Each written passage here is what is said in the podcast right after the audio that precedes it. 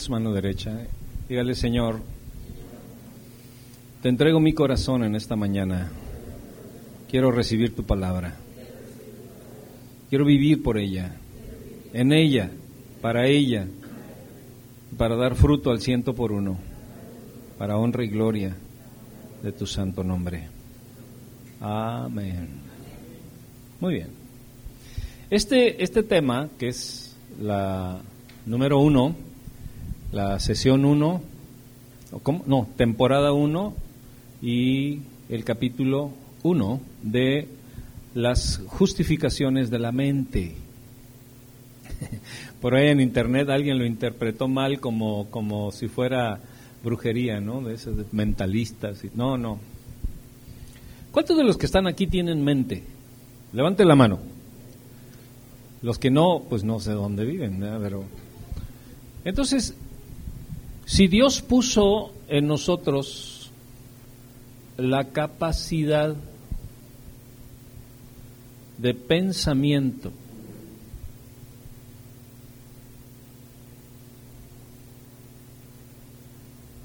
ahora sí, siempre digo lo mismo, pero ponga mucha atención, es vital para su vida. ¿Por qué es vital? Porque lo que usted piensa es lo que usted hace. ¿Me escuchó? Lo que usted constantemente está pensando es lo que va a hacer. Ni más ni menos. Últimamente yo he estado piense y piense en una Harley. Me voy a comprar una moto. Dice que presumido. No, estoy poniendo un ejemplo. Si tú constantemente estás pensando en algo, es porque alguien está empujándote a pensar en eso.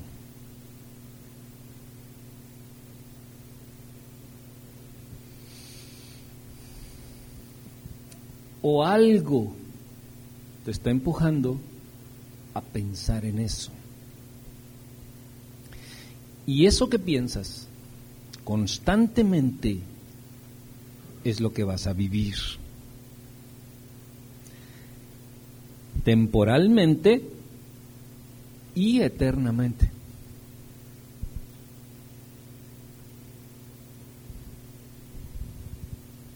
O eso que constantemente estás pensando es lo que vas a vivir que te puede impedir de vivir lo que Dios quiere que pienses. ¿Me di a entender? No los enredé. Ah, pues, eh, pues eh, más o menos. Eso que constantemente piensas es lo que vas a vivir o es lo que hoy tú estás viviendo es lo que pensaste anteriormente. No es la culpa de los políticos, no es la culpa del pastor, no es la culpa de la esposa. Bueno, ella siempre tiene la culpa, pero no, no es cierto. No, no, no. A veces tienen razón. No, tampoco es cierto. No le eche la culpa a nadie de lo que usted hoy es, porque lo que usted pensó atrás es lo que hoy usted es hoy. Y lo que hoy tú estés pensando es lo que serás mañana.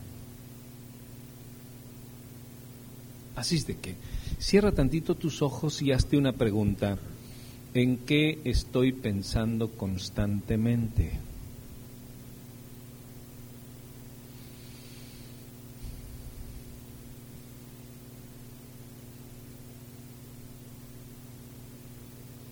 Haz un análisis.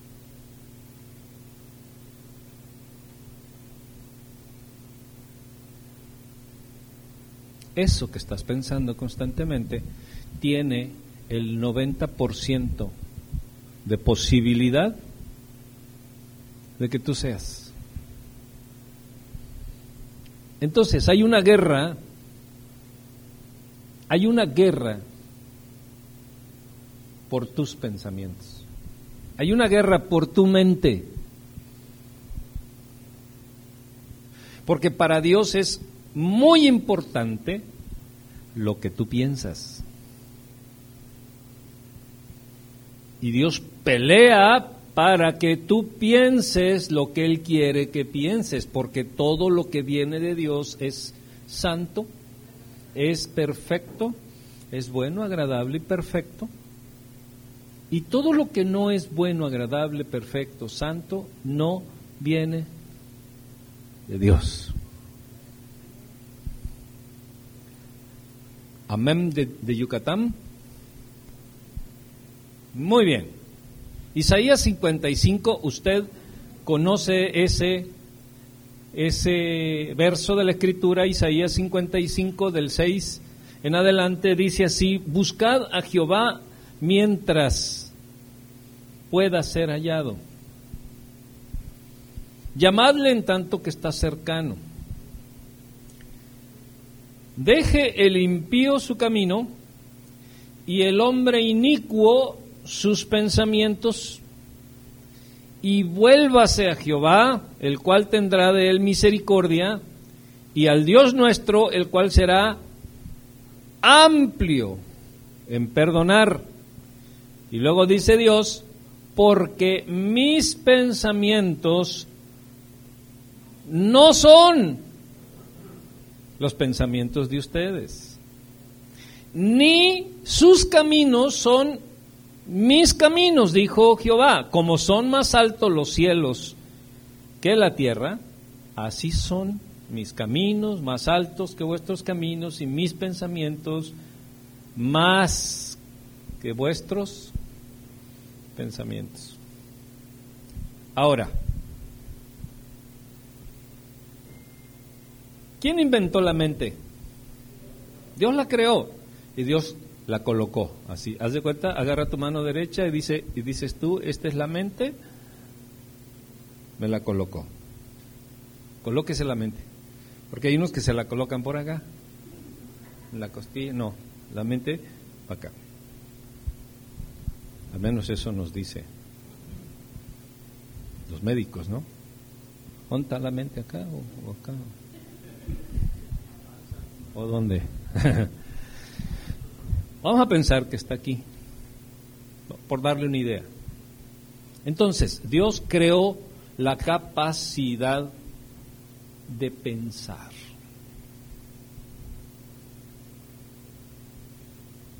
¿Quién inventó la capacidad de pensar? Dios. Usted tiene una capacidad de pensar y unos tienen mayor coeficiente y otros tienen menor coeficiente, pero todos tienen una capacidad para ser sobresaliente. Dependiendo de qué estás pensando. Cuando el Señor nos dice que sus pensamientos no son nuestros pensamientos y sus caminos no son tampoco nuestros caminos, esa confesión de Dios nos deja en una posición muy limitada.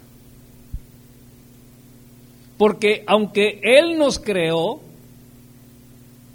no tenemos ni sus pensamientos, ni tenemos sus caminos. O sea, eso es trágico. Eso es trágico, diga conmigo, eso es trágico. Porque Él me creó, pero no tengo ni sus pensamientos, ni tampoco sus caminos.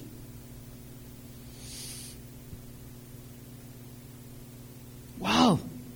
O sea, no es que por lo menos nos parezcamos a sus pensamientos y a sus caminos, sino que nos dice que lo que pensamos no tiene nada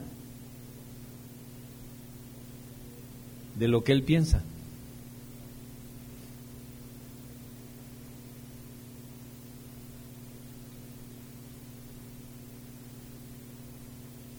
Drástico.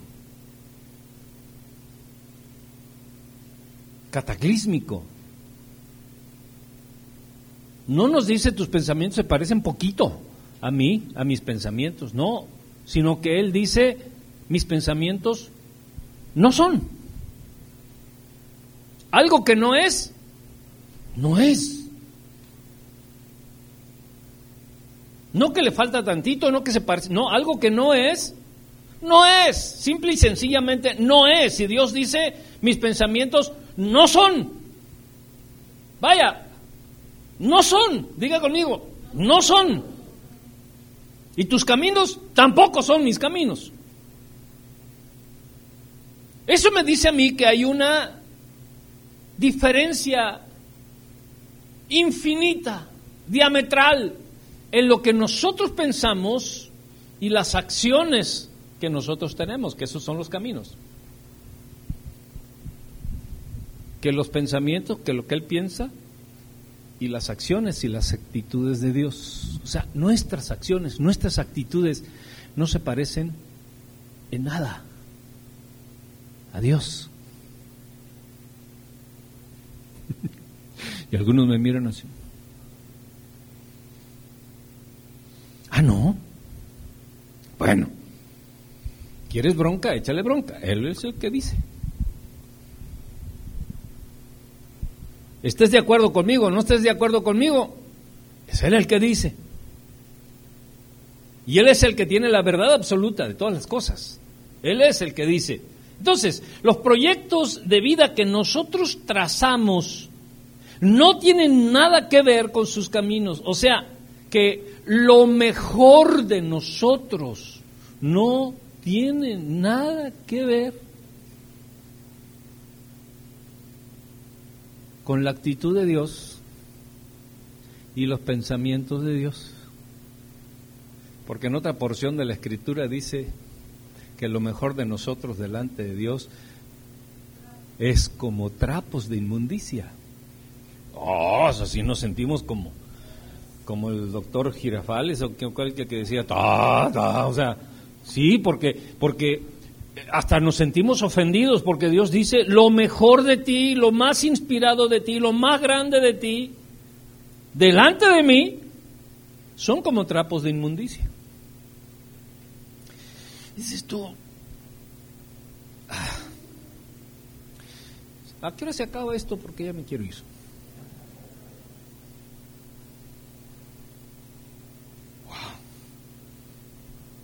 Te deja perpleja la palabra de Dios, porque eso nos deja ponchados, limitados, cortos, insípidos, sin verdadera vida.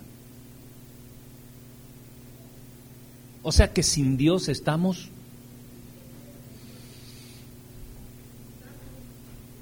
trapos de inmundicia. Por eso dice la Escritura que nos rescató de ser trapos de inmundicia a ser vasos de honra. Ah, ya me está gustando. Ya me está gustando. Diga conmigo, ajá. Bueno, ya, ya, ya. Estamos saliendo del hoyo. Ya me está gustando. ¿Verdad? Entonces, esto que estamos hablando de esta porción de la escritura es digno de un gran análisis porque no podemos estar a gusto cuando el Señor dice eso. O sea, yo, yo, yo leo esto y yo no estoy a gusto que mi Señor, mi Creador, el que tanto me ama, diga que mis pensamientos no tienen nada que ver con sus pensamientos y que mis actitudes no tienen nada que ver con sus actitudes. Y yo digo, Señor, yo quiero parecerme más a ti, pero me topo con esta porción de la escritura y, yo me quedo limitado, o sea, muy limitado.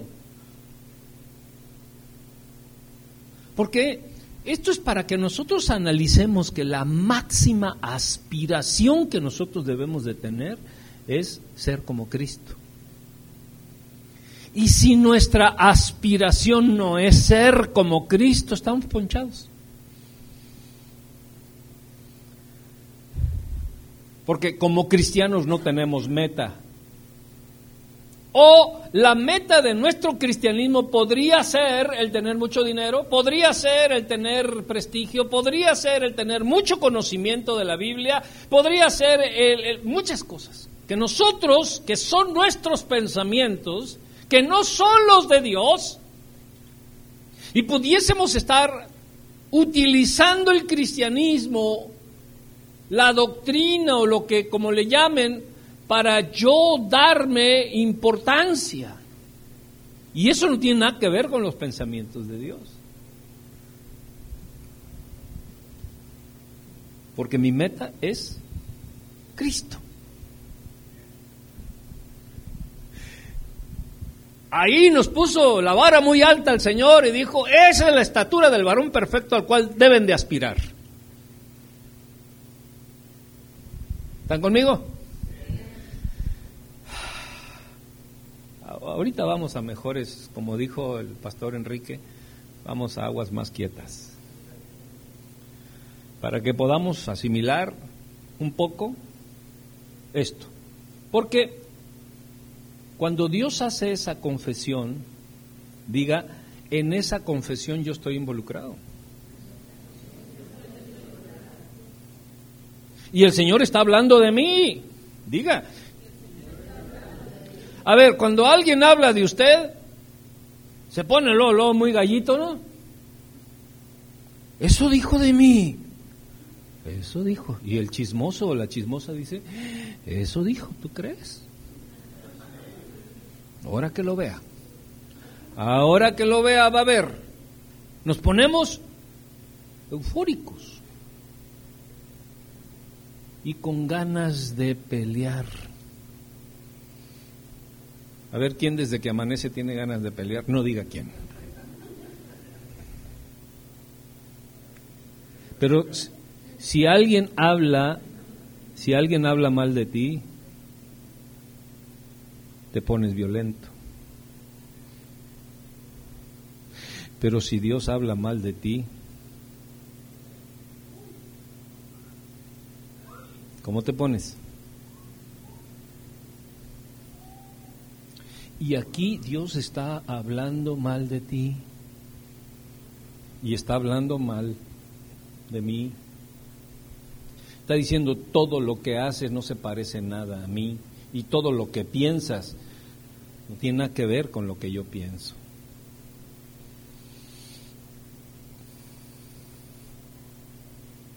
Y podemos decir, ¿hay esperanza? Claro que sí, diga conmigo, hay esperanza. Por supuesto que hay esperanza. Y luego dice la escritura, deje el impío su camino.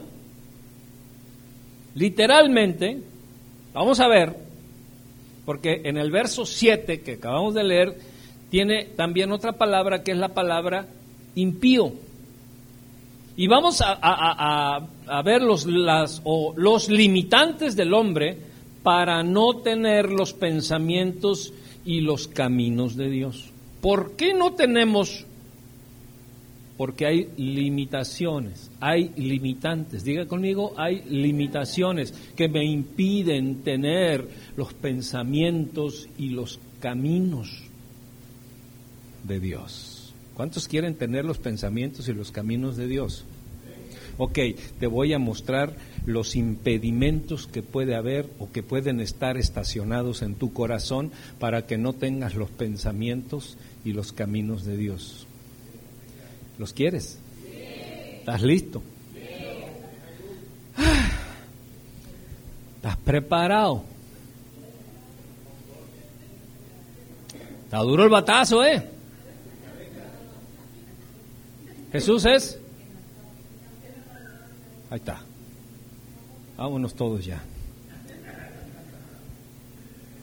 El Señor dice, deje el impío su camino. La palabra impío literalmente quiere decir, literalmente, así literalmente, quiere decir sin Dios. Pío es Dios y sin. Sin Dios. Deje el sin Dios su camino.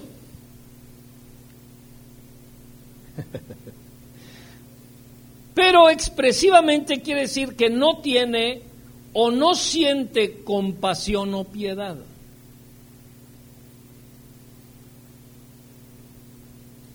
Que no demuestra ninguna devoción en la fe o ningún respeto por las cuestiones divinas. Es lo que quiere decir la palabra impío. Y el diccionario me da más y me dice que es un descreído, incrédulo, despiadado, cruel e inhumano. dices tú, ¿todo eso soy yo? A ver, sinceramente, les voy a hacer una pregunta.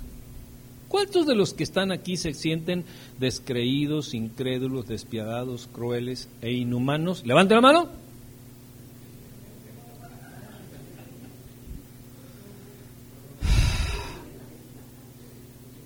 ¿No vinieron? Faltaron. ¿Verdad que no nos sentimos eso? Pero Dios dice que sí. A ver, a ver, a ver, aquí ya estamos entrampados en, una bronca. ¿Con, ¿Con quién? ¿Conmigo no? Conmigo no se enoje. ¿Con quién se va a bronquear ahorita? ¿Con quién? Con Dios. ¿Usted cree que le puede ganar? Ok, pero está embroncado. ¿Por qué? Porque él dice que sí y usted dice que no. ¿Cuántos se sienten todo eso que dije? Levante la mano. Ni uno. Solo Dios dice que sí.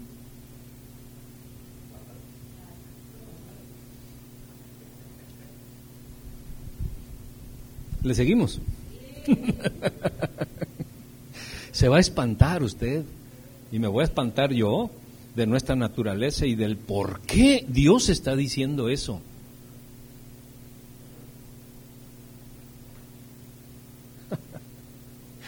Entonces nos damos cuenta que nuestra práctica de impiedad ha hecho un camino a nuestros pies.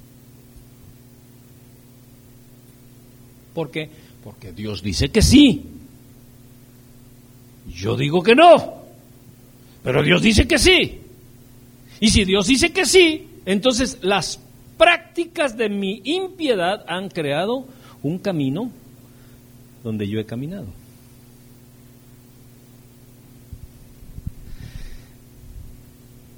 Una vez me encontré una persona en la calle y me dijo, eh, ¿cómo está hermano? ¿Por qué no ha ido a la iglesia? No, ahí no, ya no me gusta ir. ¿Pero por qué no le gusta? es que usted es muy agresivo. ¿Y por qué? Porque dice las cosas muy de frente, muy directas. Bueno, entonces le voy a poner florecitas.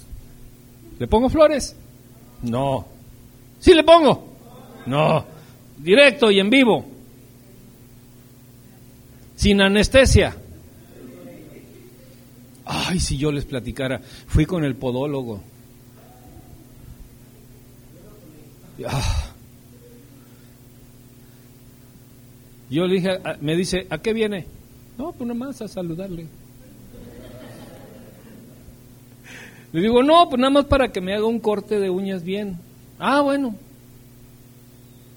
No, hombre, metió las tijeras, las pinzas, el Stilson y, no sé qué tanto metió ahí. ¡Ay! Yo sentía que me desmayaba del dolor. Le digo, ¡ay! Me duele mucho. Y como es cubano, me decía, no pasa nada, chico, no pasa nada.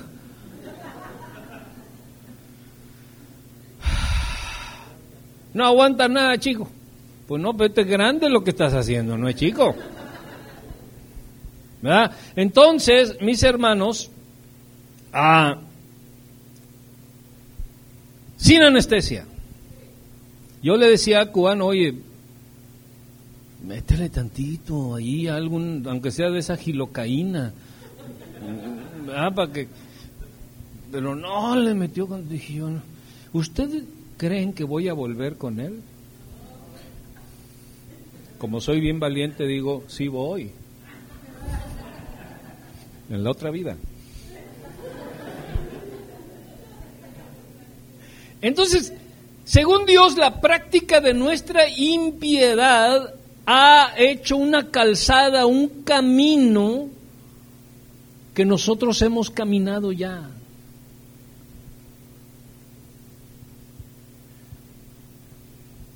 Mire, si aquí pusieran una película de todos mis pecados, yo me sentiría el más avergonzado de todos y le diría al Señor, Señor, sí soy impío, sí soy, sí, todo lo que tú dices, sí soy. A ver, ¿cuántos de los que están aquí quieren que pongamos la película de sus pecados aquí? Levanta la mano, no se amontonen.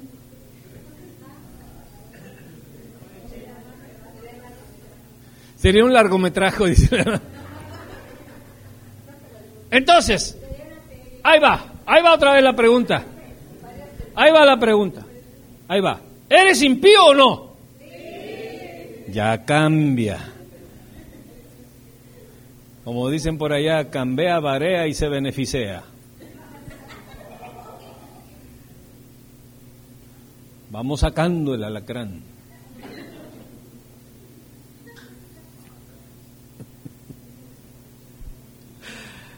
Entonces, una de las cosas que aquí me dice la escritura, que si nosotros hemos puesto en práctica un camino de impiedad, que es totalmente diferente a los caminos de Dios, en otras palabras nos dice que el impío solo se interesa en él y en nadie más. A ver, voltenme a ver. No vean la pared, volteenme a ver a mí. El impío solo se interesa en él y en nadie más. Para ir entendiendo. ¿Les pongo anestesia? No, directo. Ok. El impío pelea una batalla totalmente ajena a Dios el impío o la impía pelean su propia batalla. Yo soy quien soy y no me parezco a Naiden. Cuando el impío se amacha o la impía se amachina, o cómo se dice, algo así. Dicen que cuando la mula dice no pasa, no pasa.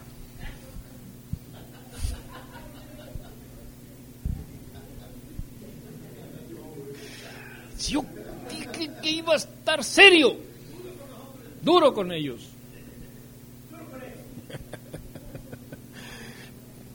Pero, ¿qué tenemos nosotros de impíos si somos unas blancas palomitas? Tan buena gente. Mira, voltea a ver al que está enfrente. Hágale la mejor cara. Así. Así como cara de compasión. Cara de yo no fui. ¿Qué, qué, qué tengo yo de impío? Así como para que nos dé preocupación. Bueno, el impío se ocupa de sí mismo y no tiene oídos ni corazón para los que sufren. Para los que sufren. Se parece a la múcura. No tiene cuerpo y no tiene corazón. Ah, esa es una canción, ¿verdad? El impío o la impía. ¿Qué fue lo que dije? No, no tiene cuerpo, no. Esa es la múcura.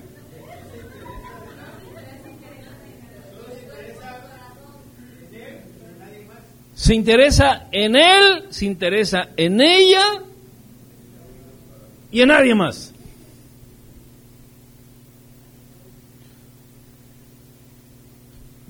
Y en nadie más.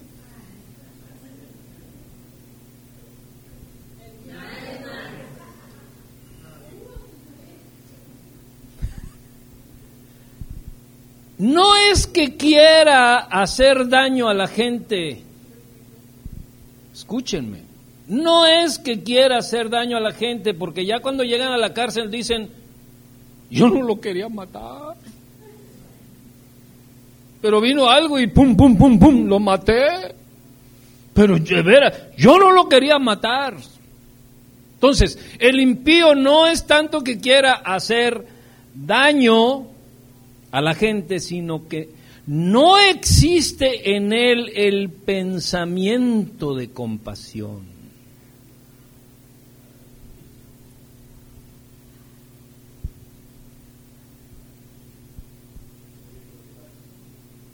Ni un sacito siquiera.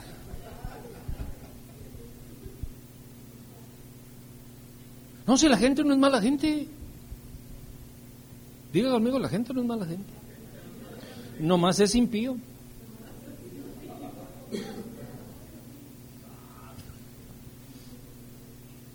No voltea a ver a nadie, ¿eh? Está prohibido voltear a ver a alguna persona. Volteame a ver a mí directamente.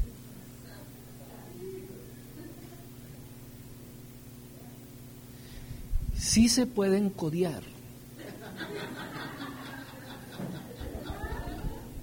o se pueden rodillar. ¿Mm? Pero que nadie vea, ¿eh?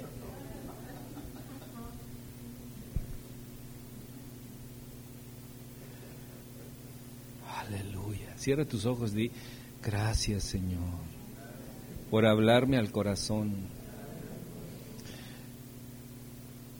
El mundo del impío es sí mismo.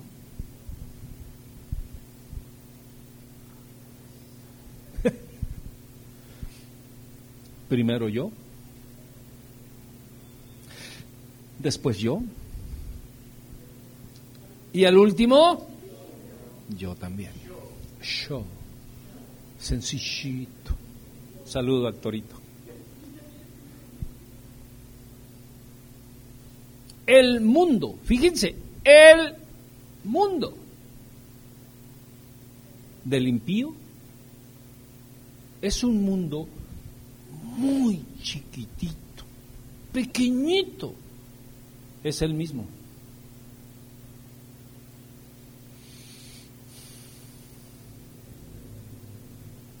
Pero es buena gente.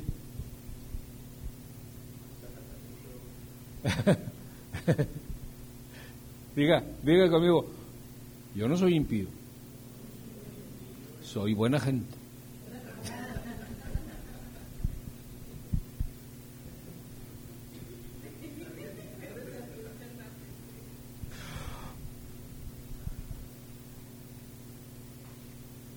A ver, dígame una cosa, ¿va, va teniendo razón Dios, sí o no?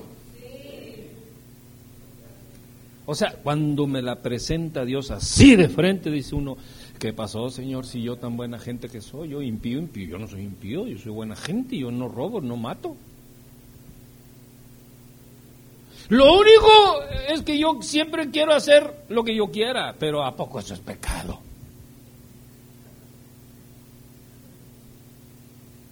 No se, no se distraiga.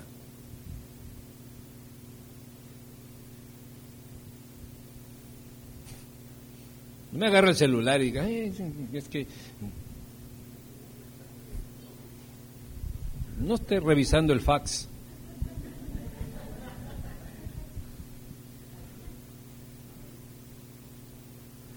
El mundo del impío es un mundo muy chiquito, muy pequeño no ve más allá. O sea, el mundo del impío es un mundo que tiene miopía, que tiene astigmatismo, que tiene catarata. ¿Qué más? Presbiteria. Hiperespicia. Hiperpetropía.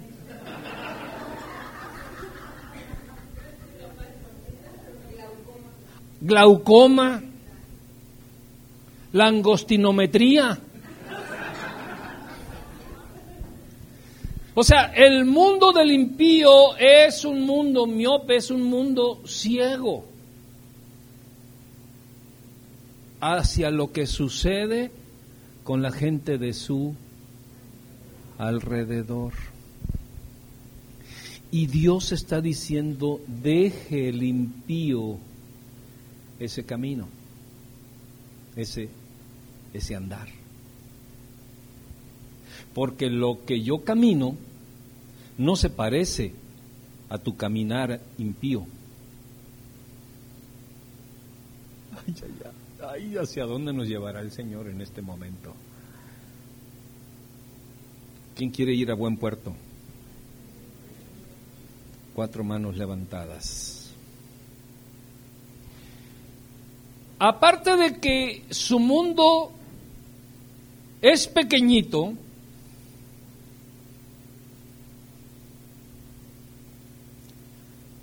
el impío solo llora por sí mismo.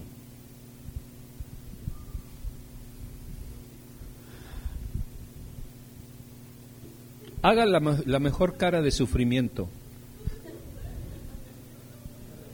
O sea, el impío siempre está llore y llore y llore y llore por lo que le pasa. Tú no sabes lo que yo sufro. No se lo deseo ni al peor enemigo.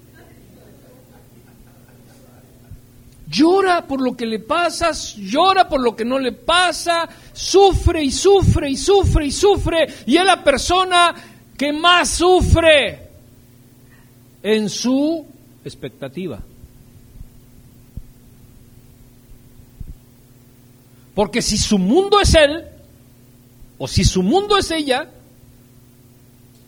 y como tiene una calzada de impiedad, todo lo que le incomode lo hace o la hace sufrir. Ah, entonces me está usted diciendo que el sufrimiento también es, es cuestión de impiedad. Sí, porque hay muchos tipos de sufrimiento. Porque hay sufrimientos por la verdad y la justicia pero hay sufrimientos por la impiedad.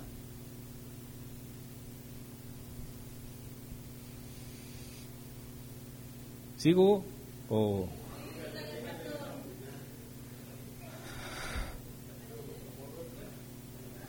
Duro con ellas.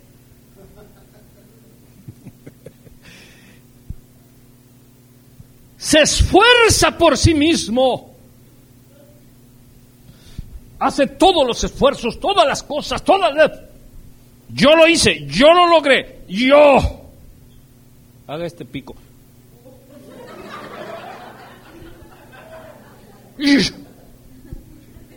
Yo. ¿Cómo yo?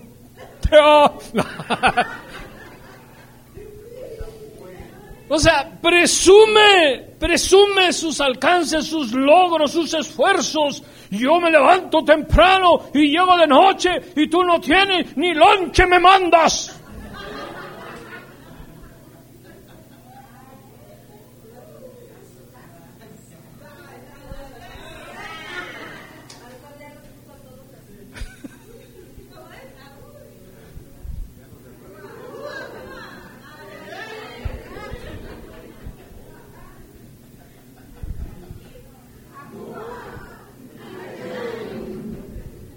Ves lo que me haces hacer.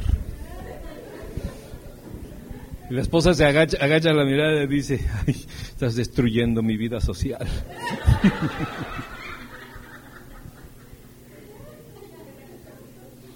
Hermanos, esta es una familia. No estamos en una denominación.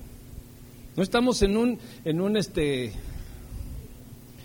eh, ¿Cómo se llama ahí donde reclutan los, los soldados allá?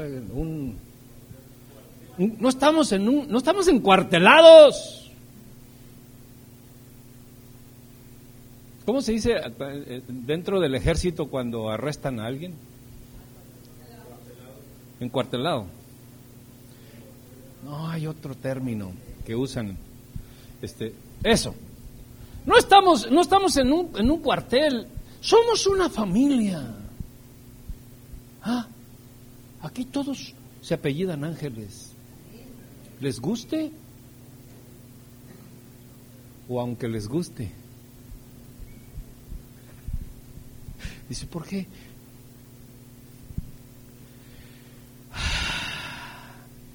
Se estresa por sí mismo. Se estresa porque no le salen bien las cosas, porque todo lo que planeó no es como él quiere, porque todas las cosas que él anhela no se han salido, porque todo lo que todo, todo está estresado día y noche. ¿Por qué? Porque él las cosas que él quiere, que él quiere y que él quiere y que él quiere no le han salido como él quiere y entonces se estresa, pero no las cosas le han salido como Dios quiere.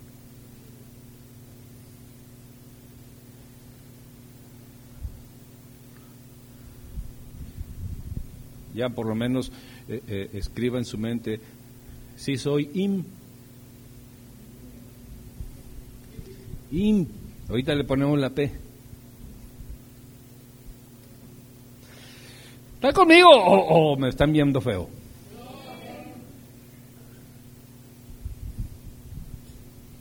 Entonces, vive para sí mismo, llora por sí mismo, sufre por sí mismo, se esfuerza por sí mismo, se estresa por sí mismo y sabe que se enfurece.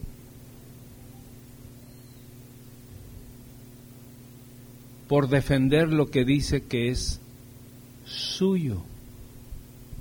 Porque el impío tiene a la esposa como suya, tiene a los hijos como suyos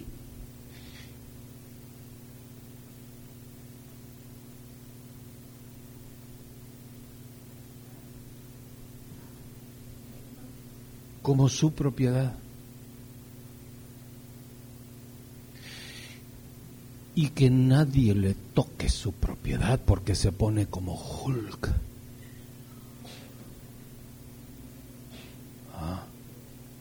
Porque para el impío, la esposa, los hijos o el carro o la casa es lo mismo.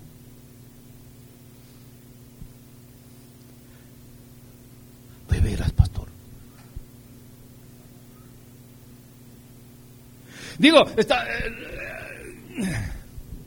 nos estamos dando cuenta el alcance de una palabrita que salió de la boca de Dios. ¿Cuál? Pío.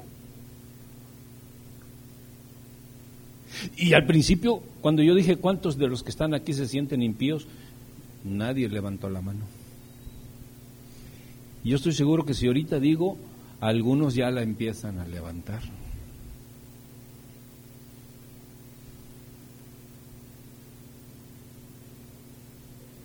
¿Están conmigo?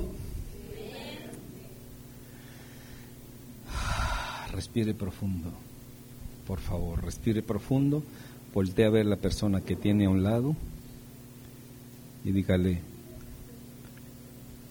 ¿cómo te va? Dile, ¿cómo te está tratando el Señor? ¿Eh? ¿Quieres tantita anestesia?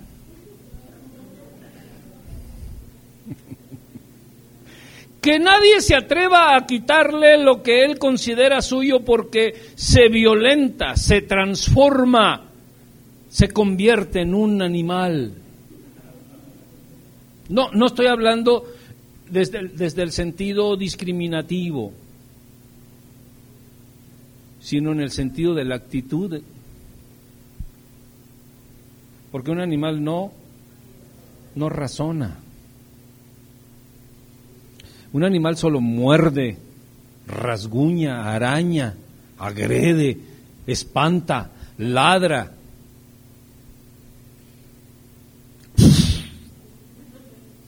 Ya sonó como a gato, ¿no? ¿Tú cómo haces? Inocentes gatitos.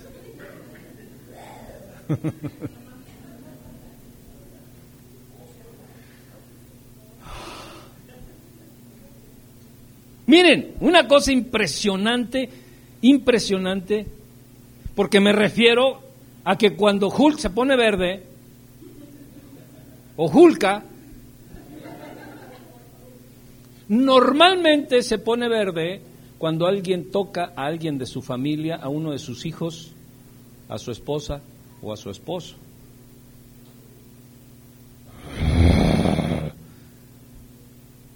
Se le rompen las la ropa.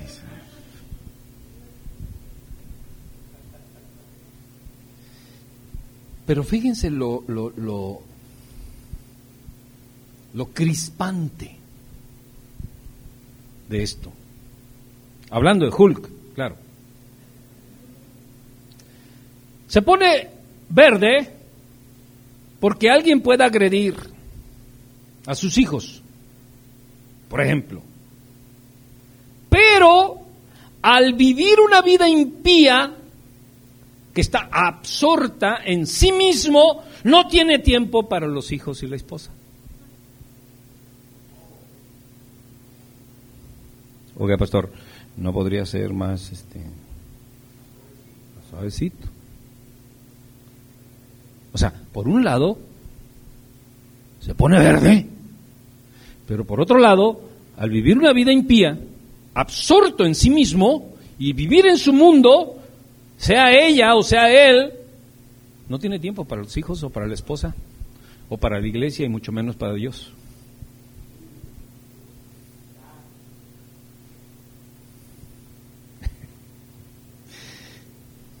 Señor, yo no quería decir esto. Me van a pedrear.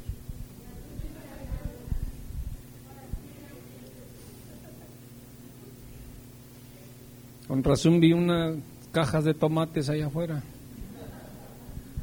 Vamos a salir rojos de aquí. Y es ahí lo, lo, engañoso y es ahí lo, falto de, de sabiduría y de discernimiento y de revelación del Señor para darnos cuenta hasta dónde hemos podido ser impíos o impías.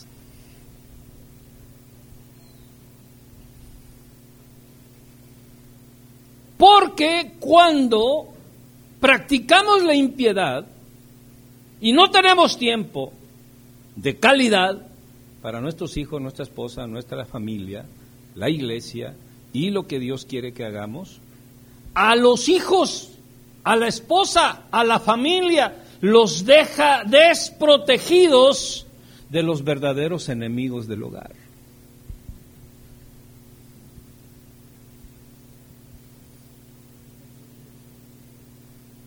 Porque ellos al estar desprotegidos se tienen que enfrentar a enemigos más poderosos que ellos y seguramente serán derrotados.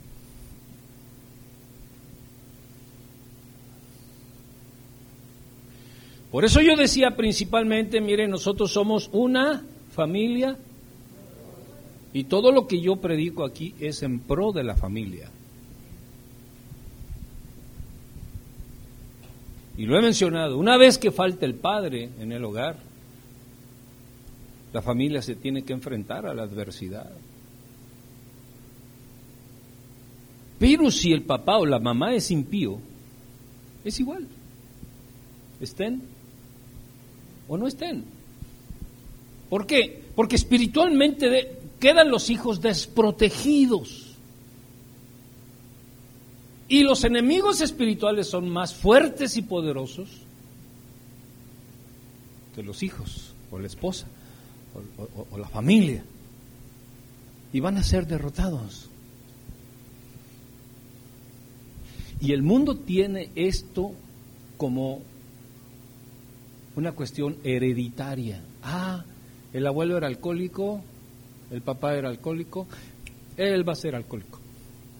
Lo tiene como como una cuestión hereditaria. Pero no es tanto eso, sino la desprotección de una vida impía.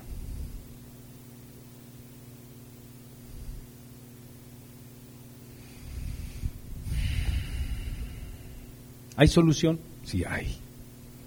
Diga, conmigo. Sí hay. Qué bueno.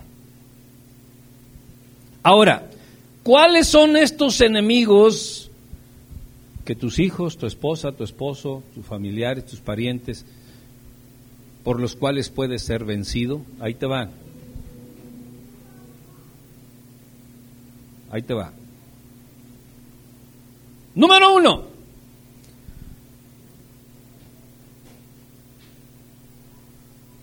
Una persona que es desprotegida.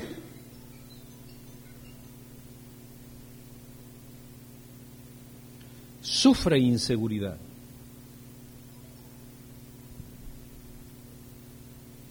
Una persona desprotegida sufre inseguridad. Y una persona insegura es una persona desubicada. Y una persona desubicada llora cuando todos ríen. Cuenta chistes cuando es funeral. Digo, estoy dando un ejemplo drástico en materia de la vida.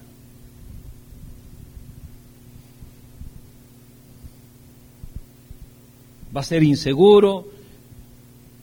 Me casaré, no me casaré, tendré hijos, no tendré hijos, me casaré con el feo o con el guapo. Este, eh, el guapo es muy serio, el feo eh, eh, es muy chistoso, muy alegre, este, y no saben para dónde. O sea, porque hay una inseguridad, porque al estar desprotegidos no hay una revelación directa de parte de Dios para saber lo mejor de la vida.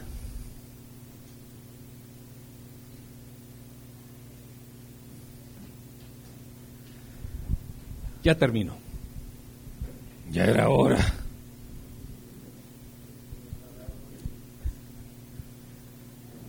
Un hijo desprotegido, una esposa desprotegida, sufre estrés.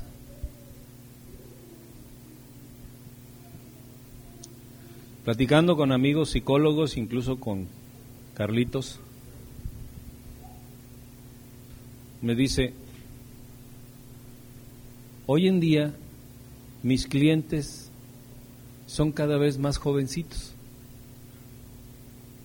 Y lo que más sufren los jovencitos es estrés. Dice, ¿cuándo se había visto en generaciones pasadas que los jovencitos sufrieran estrés? Porque el mundo ha cambiado. Yo me acuerdo cuando era niño.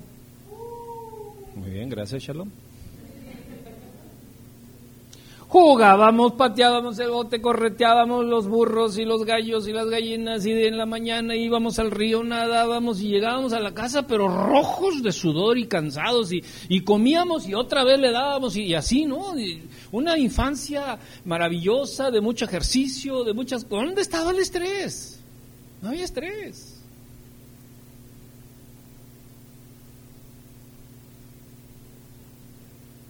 Ya el estrés empezaba tal vez cuando ah, empezamos a tener responsabilidades de adultos, de, matrimonio, de hijos, y o de trabajo, de economía o de cosas por el estilo. Pero hoy no, hoy los niños están yendo al psicólogo por estrés.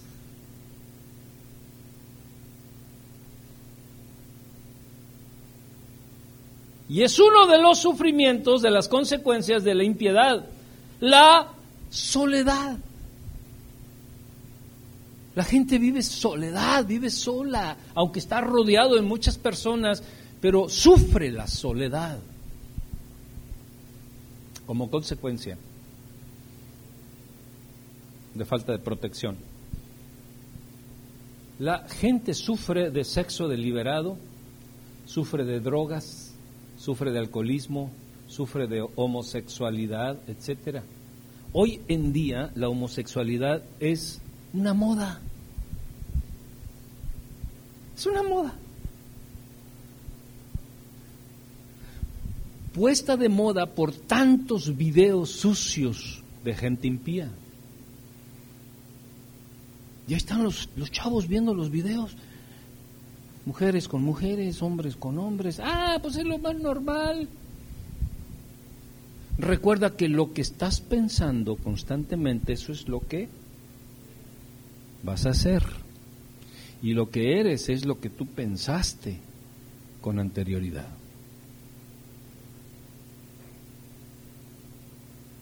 Entonces, la pregunta en este sentido es, ¿qué quieres ser? Porque lo que tú anhelas ser, lo tienes que pensar. Y para pensarlo te tienes que llenar de la palabra de Dios.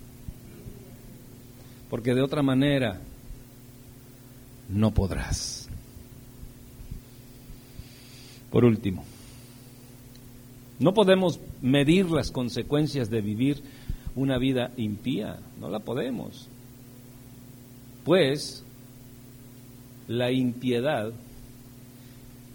genera ceguera.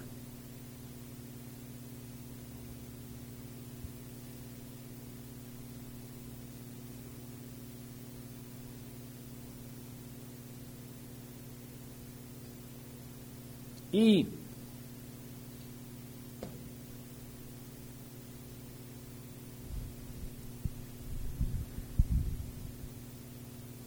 punto número uno de las justificaciones de la mente cuando somos impíos.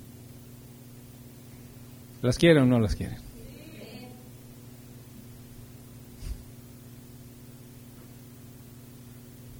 Punto número uno dijera Adal Ramones, no estoy de acuerdo. Es el punto número uno. No estoy de acuerdo con Dios. Mente impía. Porque dice la misma escritura, sea el hombre mentiroso y Dios verás. Cuando tú dices, no estoy de acuerdo, yo tengo otros datos. Yo tengo otras conclusiones. Yo tengo otros pensamientos. Pues sí, posiblemente. Pero es una justificación de la mente. Otro. Dos. Eso es fanatismo. Está bien que vayamos a la iglesia, está bien que, de vez en cuando, ¿verdad? Ir allí, echarle una cantadita al jefe, ¿verdad? Y, o sea, ese tipo de cosas y pensamientos. Dice, pero, pero, ay, ay, ay, es un fanatismo, y malo que dice este señor, es, es fanatismo, es religiosismo. Mente limpia. Porque ese tipo de pensamiento te aleja de aceptar que Dios dice la verdad. O porque no queremos aceptar que verdaderamente somos practicantes de impiedad. Y no queremos calificarnos a nosotros mismos como impíos. ¿Cómo? ¿Yo impío? No. Mire, mire, pastor, yo le voy a mostrar, yo tengo mi esposa, tengo mis hijos y, yo trabajo de sol a sol y, y, yo los mantengo y todo. Es posible que, que sí, o sea, yo no estoy hablando de eso, de las responsabilidades morales, familiares o sociales que nosotros podamos tener.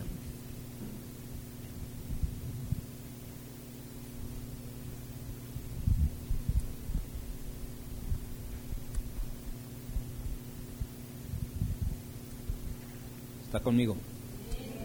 Diga conmigo, ya casi. Ese sí salió rápido.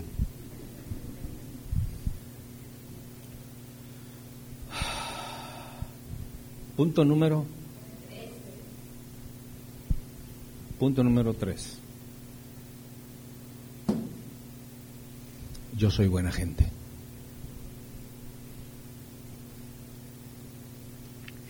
Sí, de vez en cuando me echo mi canita al aire, ¿verdad? O sea, de vez en cuando yo le pego a mi mujer, y, pero muy de vez en cuando, muy de vez en cuando. O sea, yo... Pero yo soy buena gente. Yo soy buena gente. Dígale al que está a un lado, este que tú ves aquí es requete buena gente. Nadie volteó, nadie dijo. No más. Eh. Entonces, la autojustificación de mi conducta es un punto de que no estoy de acuerdo con lo que Dios dice. Pero Dios dice en su palabra, deje el impío su camino.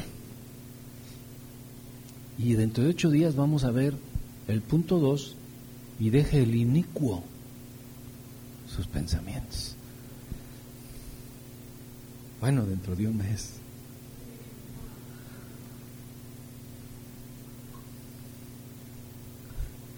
¿Cómo dice?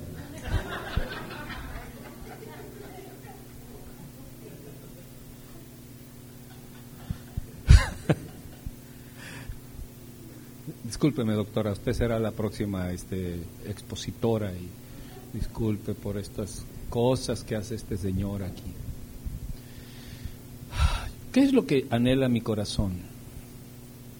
Verles como una familia exitosa en la fe, en Dios. Ver a sus hijos productivos, dichosos, centrados en la palabra, respetuosos, honorables, eso es lo que Dios quiere ver, eso es lo que yo quiero ver. Y es por eso que yo les hablo y les digo la verdad tal como es.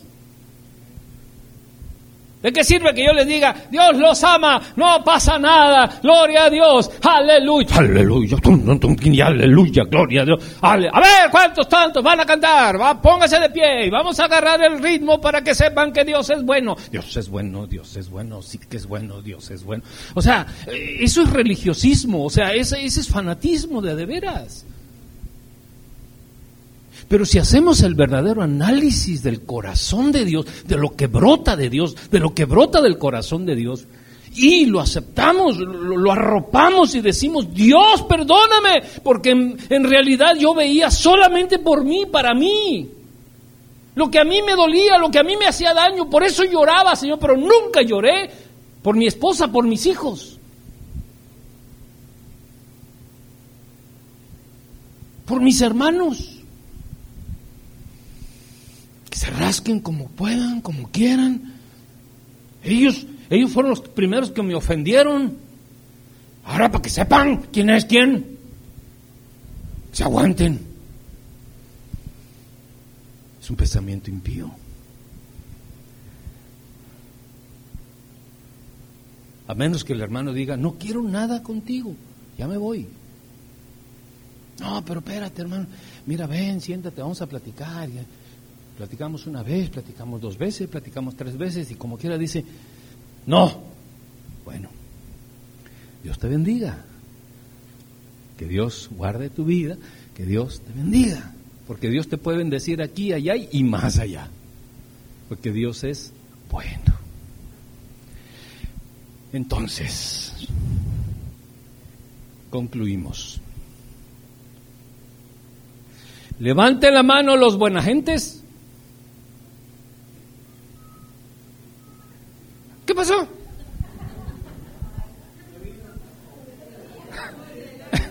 No llegaron.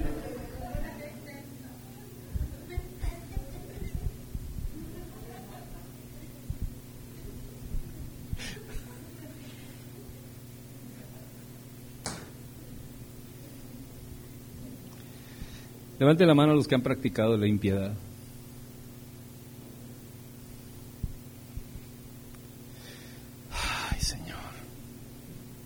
Así como que despacito, así.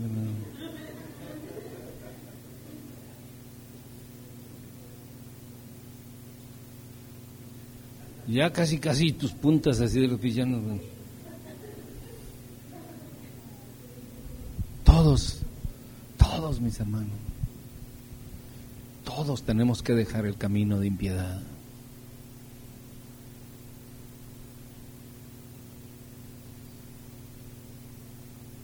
Deje el impío su camino. Deje el hombre inicuo sus pensamientos. Dice la escritura. Y, y entonces dice que el Señor será amplio en perdonar. Amplio en perdonar. Pero cuando uno dice, no, yo soy buena gente, tenemos nada que nos perdone. Si yo soy buena gente, Si yo me he portado bien, no mato, no robo. Entonces, no hay nada que me perdonen. Pero cuando yo reconozco que soy un impío, que soy una impía, hay mucho que Dios tiene que perdonarme. Dijo el Señor, está más agradecido al que más se le perdona. Y como nosotros hemos entendido lo impíos que hemos sido, por eso estamos agradecidos con Dios todos los días. Y cuando venimos a, la congregación levantamos nuestras manos y, cantamos a Dios y le decimos gloria a Dios, gracias Señor a tu santo nombre y declaramos nuestra gratitud delante del Señor porque reconocemos nuestra impiedad. Y queremos dejar la impiedad y empezar a observar porque lo contrario a impiedad es compasivo, que forma parte del otro tema.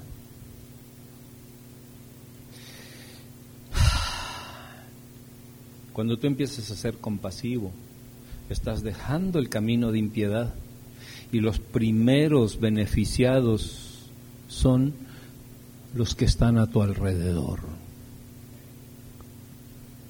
Cuando los que están a tu alrededor no son beneficiados, no se está practicando la compasión. Y mucho les he dicho esta palabra, compasión. Se compone de dos palabras, de cum y pat, que quiere decir sufrir con. La palabra compasión quiere decir sufrir con si yo tengo compasión por ella, es porque me duele su dolor.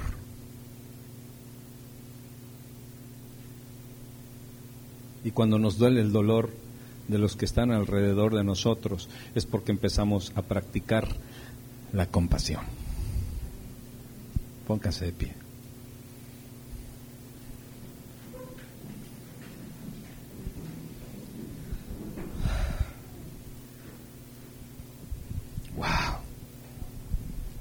Descanse. Estaba cansado de estar sentado.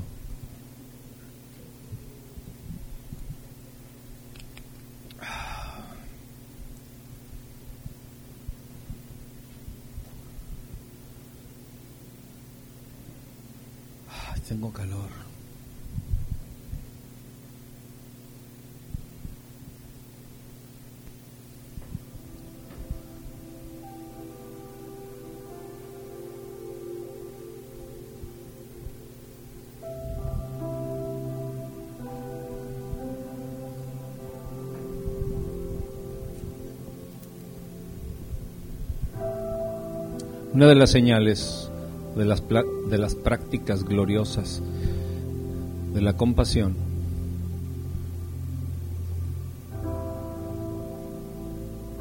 es cuando empezamos a ver la necesidad de la persona que está a mi lado.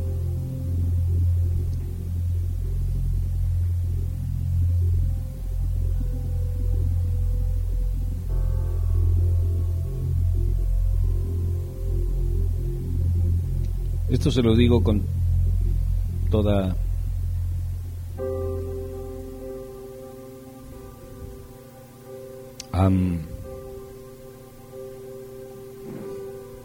con toda entereza. Una vez mi esposa me reclamaba algo. Yo le dije,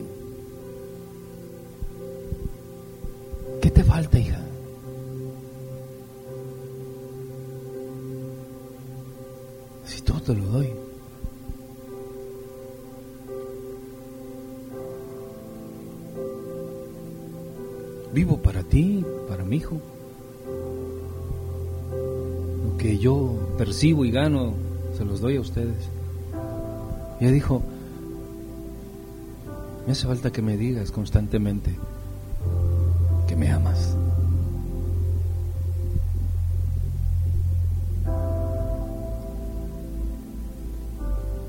Yo le pregunto a usted, ¿hace cuánto que no le dice a su esposo o a su esposa o a sus hijos o a sus padres los ama.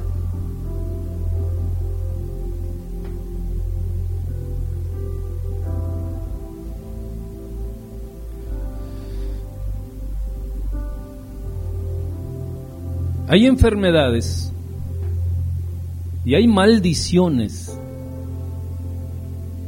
que salen de la gente con una simple palabra.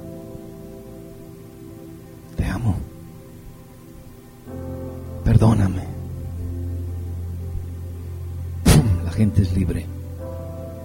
Un abrazo compasivo. Un acercamiento del Espíritu la gente sana. Tú no sabes cuánto una persona necesita tu abrazo,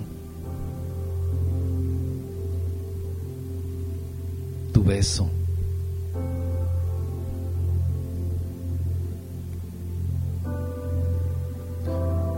Usted sabe la condición de mi hijo y a veces mi hijo viene y me cuenta historias.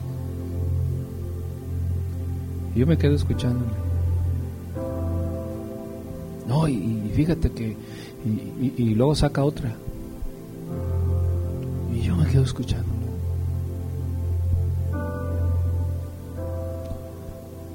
Porque yo sé que eso lo hace sentir bien.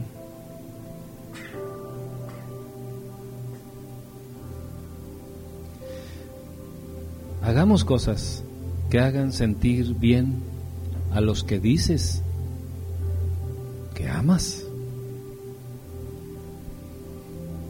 Dicharás fuera la impiedad. Estarás en la práctica de lo que Dios dice que debes de hacer. Tendrás los pensamientos de Dios, o sea, tendrás los caminos de Dios, porque Dios es compasivo, porque Dios es misericordioso, porque Dios es bueno. Y Él quiere que nosotros caminemos sus caminos, que seamos como Él es. ¿Qué necesita mi hermana? ¿Qué necesita mi hermano? Déjeme darle eh, tiempo de calidad. Cuando la gente viene y me dice, pastor, quiero platicar con usted, y lo quieren hacer aquí, yo les digo, miren, vaya con la hermana fulana de tal que le dé una cita porque le quiero dar tiempo de calidad. Porque aquí todos me quieren saludar y, y a lo mejor sí te saludo y todo, y te quiero saludar y te abrazo y todo. Pero si usted quiere platicar conmigo, saque una cita. ¿Cuál es el problema? Tomamos un café y platicamos. Tiempo de calidad. Dele tiempo de calidad a sus hijos a su esposa, a su esposo. Yo sé que si le da tiempo de calidad a su esposa, ellas salen con dos pares de zapatos nuevos. Va, va como, como por ende, ¿verdad? Pero eso activa el poder de Dios. Dele un beso, ándele, ándele, dele un beso. Ah, pues. Levante sus manos a Dios. Póngase de pie. Levante sus manos a Dios.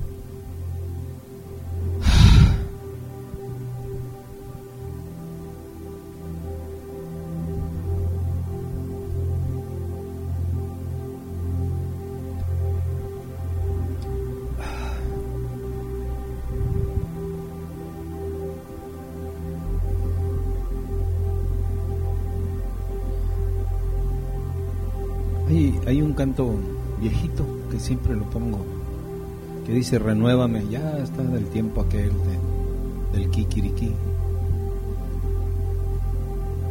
Pero dile al Señor, renuévame, Señor Jesús. Dígale, ya no quiero ser impío, ya no quiero ser impío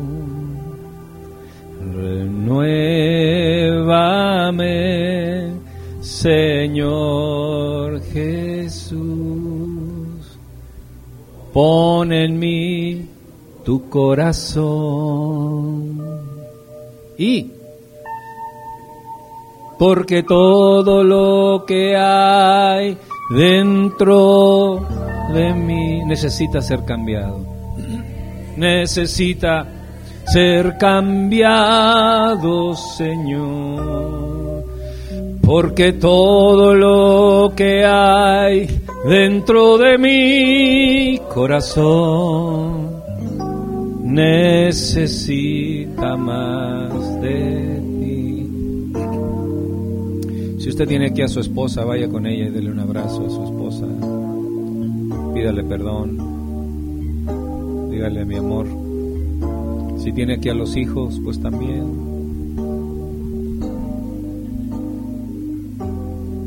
Si no tiene, usted tiene al Señor Jesucristo.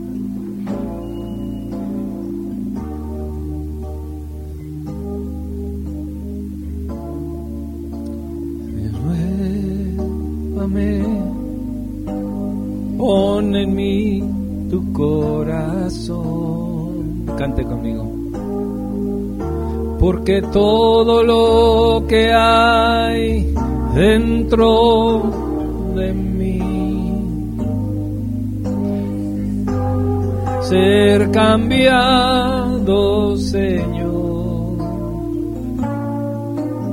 Porque todo lo que hay dentro de mi corazón necesita.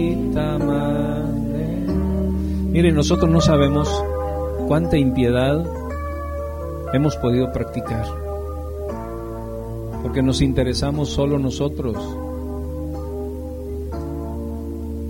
Y Dios dice, deja esos pensamientos, no te intereses tanto en ti, porque yo me encargo de ti.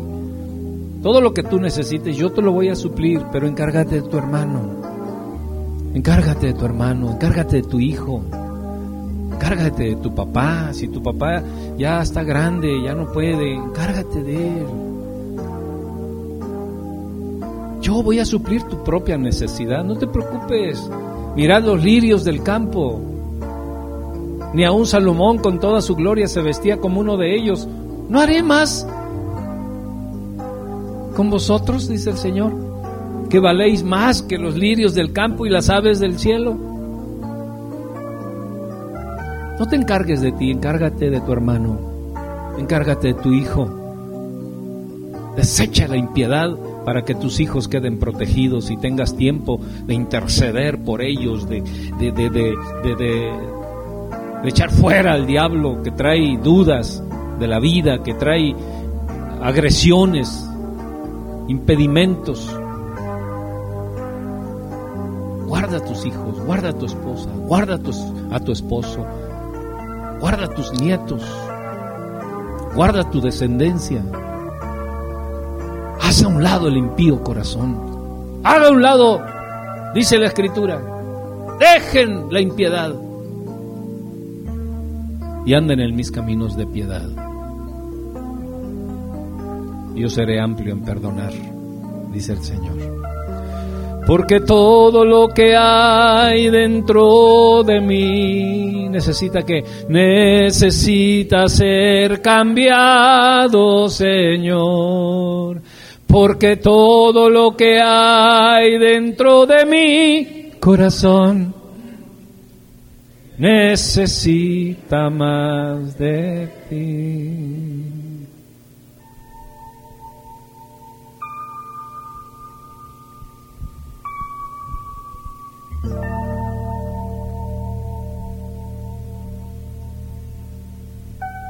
Son más dignos los que te rodean que tú. Son más dignos de tu atención los que te rodean que tú mismo.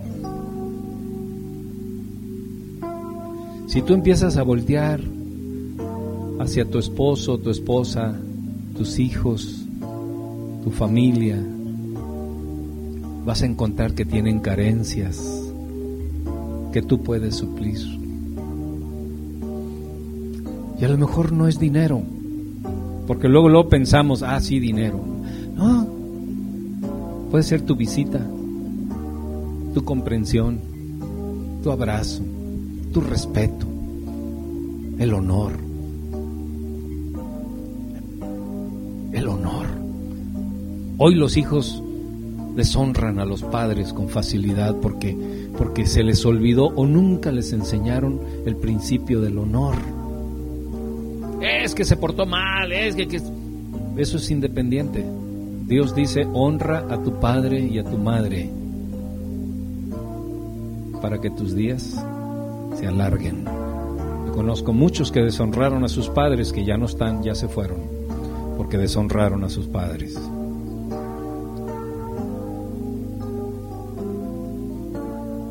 Conmigo, Señor Jesús, he aprendido, he conocido y he conocido que no debo caminar más los caminos de impiedad. Ayúdame, Señor, a amar lo que amas, a hacer lo que haces, a caminar tus caminos, a honrar, Señor, a los que me rodean, a darles tiempo de calidad, a respetarles, porque eso es lo que honra tu santo nombre. Por cuanto no lo hiciste con uno de estos pequeñitos, dice el Señor, no lo hiciste conmigo, pero por cuanto lo has hecho con uno de estos pequeñitos, lo has hecho conmigo. Gracias, Señor. Váyase de este lugar con la bendición de Dios y aborreciendo los caminos de impiedad y arrepentidos de haberlos caminado Ora por tus hijos, ayuna por tus hijos. No se los dejes al diablo, no son del diablo, son de Dios, pero tú eres el que tienes que defenderlos. Yo les puedo confesar y se los digo no por presunción, pero no hay día que no ore por mis hijos y ahora por mis nietos. Todos los días. No son del diablo. Mis hijos no son del diablo. No sé los tuyos, pero mis hijos no son del diablo. Son del Señor. Vaya con una persona y dele un abrazo, dele un beso. Dile Dios te guarde, Dios te bendiga.